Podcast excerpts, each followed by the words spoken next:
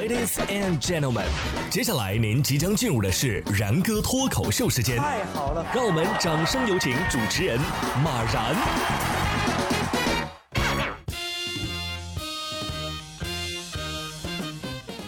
然哥说新闻，新闻脱口秀，各位听众大家好，我是然哥。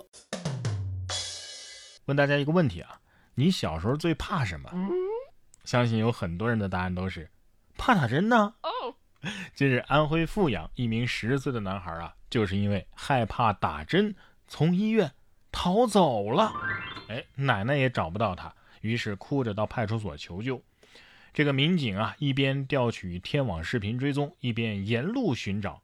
根据阜阳公安在线，民警发现孩子一路往西逃到了河南地界啊。最终在孩子失踪十几个小时之后，在五十公里外的河南平舆县找到了他。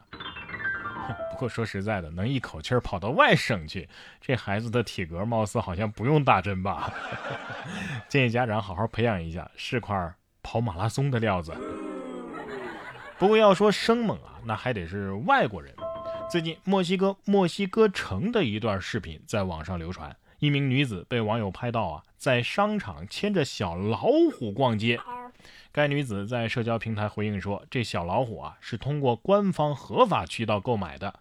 当地的环保部门称，这家养奇珍异兽啊，只需要申请有关部门的许可就可以了。而且动物主人啊，必须要遵守规定。目前，当地环保部门已经介入调查。哎，也不知道外国网友有啥可羡慕的，不就是牵个小老虎吗？”我们四川人啊，那每个人都是骑着大熊猫上下班的，几百公里也就消耗一根竹子而已，环保。说到宠物，九月五号，河南郑州一位雷女士啊，在两个月前给孩子们买了一只鹅，现在这鹅呀已经长大了，看着自家的鹅越长越大，雷女士有些担忧啊，这这家里没那条件洗澡了呀，而且需要隔几天就带出去溜一溜。雷女士一查，这鹅寿命到底有多长啊？不查不知道，一查吓一跳。这鹅的寿命啊，嗯，少说也得有四五十年吧。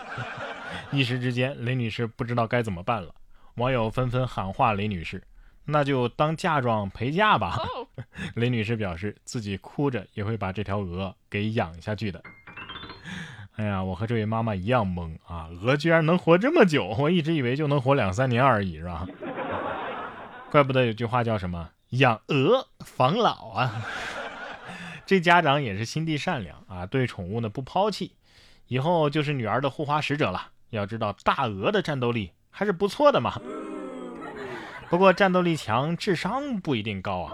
根据俄国媒体的报道，近日一只头上戴着盒子的灰熊，莫名其妙地爬上了土耳其的一个军事基地的通讯塔台。这只熊啊，在塔上待了一段时间之后，安全的爬了下来，没有伤到自己或者是基地里的任何人啊。报道称啊，这只熊之所以能够爬上通讯塔，可能是它的视力啊受到盒子的影响啊，把这个塔呀误认为了一棵树。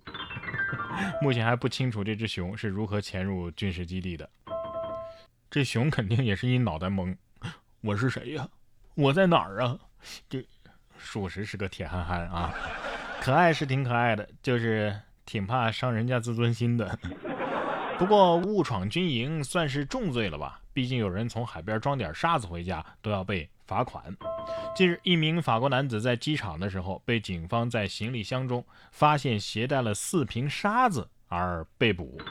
这沙子呀，重量已经超过了四磅，他将面临一千欧元的罚款。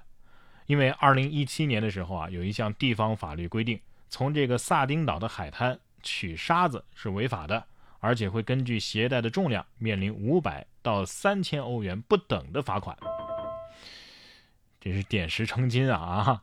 所以说旅游之前还是要好好的看看当地的法律法规，不然被罚款了都不知道为什么，是不是？不但要遵守当地的法律，更得时刻遵守本地的法律。你不能说因为自己被偷了就转手偷别人呢。近日，淮安的一个男子陈某，他就是这么做的啊。他在网吧上网的时候呢，自己的手机被人偷走了啊，让他气愤不已。回家途中呢，他发现有一辆电动车，哎，钥匙没拔，于是顺手啊就把这车给骑走了。